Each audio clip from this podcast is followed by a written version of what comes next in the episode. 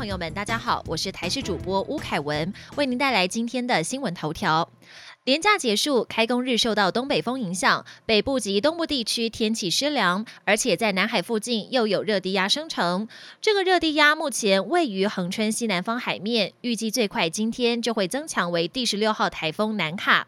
在它的外围环流影响之下，基隆北海岸、东北部及大台北山区将有短暂阵雨，并可能有局部大雨或豪雨发生。桃园以北、花东地区及恒春半岛也要留意有局部短暂阵雨。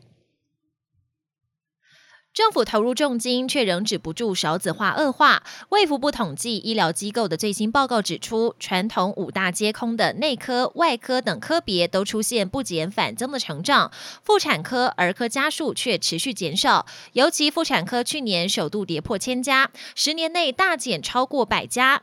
医师警告，今年一到八月新生儿比去年同期已经减少约一万名，全年恐跌破十七万名防线，更将牵动医疗版图。变化。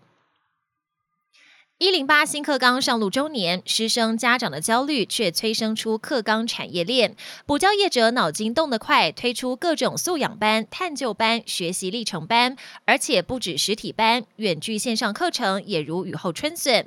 补教商机上看千亿元，但是补素养新趋势，就连补教业者都忧心，担忧新课纲恐怕会加剧城乡及贫富差距。美国疾管中心指出，接触被新冠病毒污染的物体表面，也可能遭受感染。病毒在物品表面存活的时间就成了关键。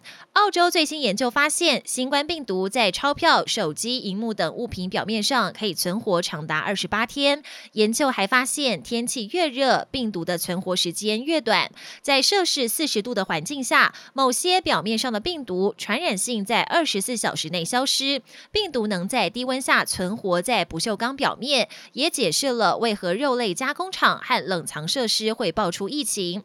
目前，紫外线也已经被证实能杀死新冠病毒。美国总统川普即将在台湾时间周二南下佛州造势。在最新的专访当中，川普再次声称自己已经免疫，而且也没有新冠病毒。不过外界无法证实。周末，白宫御医虽然表示川普已经没有传染风险，不过也没有证实川普的检测转为阴性，让外界对川普的实际病情持续存疑。美国媒体报道，美国联邦政府正在与一些国家协商，以建立开放的安全旅行走廊。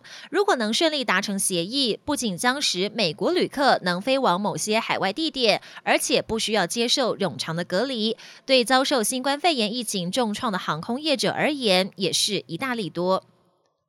本节新闻由台视新闻制作，感谢您的收听。更多内容请锁定台视各节新闻与台视新闻 YouTube 频道。